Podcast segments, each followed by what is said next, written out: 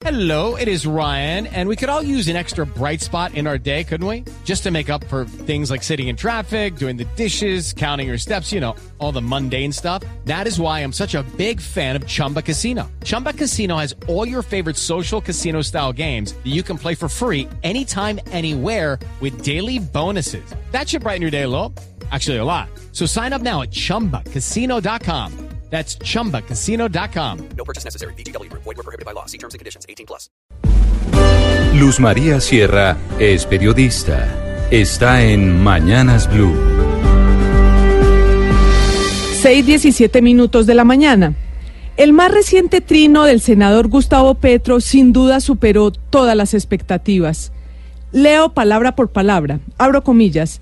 Toda la militancia de la Colombia humana debe entender que han dado orden de destruirnos.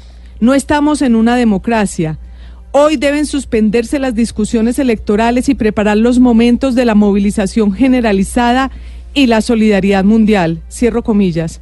Si no fuera porque se trata de una persona que ha sido representante a la Cámara, senador, alcalde de Bogotá y sobre todo un candidato a la presidencia que sacó 8 millones de votos, el trino podría simplemente entenderse como una pieza más de la literatura de paranoia y odio que inunda las redes sociales.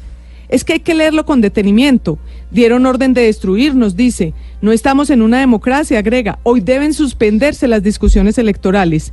Y todo porque se supo que la Fiscalía está investigando a la gerente de su campaña presidencial de 2018, Blanca Inés Durán, y para lo cual pidió una inspección de las cuentas de la campaña. Pero habría que decir, primero, que no es la primera vez que la Fiscalía investiga campañas electorales. Para no ir muy lejos, el año pasado la Fiscalía abrió investigación contra tres gerentes de campañas presidenciales recientes.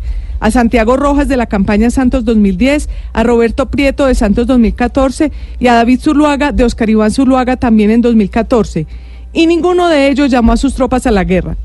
Es cierto que la Fiscalía le archivó ya la investigación a Roberto Prieto. Eso es otra historia que tiene muchos cabos sueltos, pero para efectos del argumento de hoy, en su momento lo investigaron. Y también hay que decir que hay indicios de que no es una investigación que la Fiscalía haya sacado del sombrero. Desde mayo, informes periodísticos hablaron de un empresario colombiano con vínculos con Venezuela, presuntamente financiando la campaña de Petro.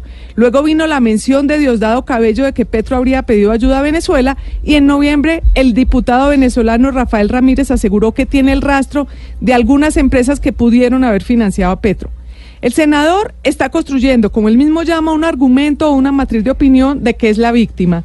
Y sin duda para ello aprovecha el papayazo de que el fiscal sea Néstor Humberto Martínez, al que Petro ha convertido en su contradictor. Pero la pregunta es, si no hay nada malo en sus cuentas, ¿por qué la paranoia?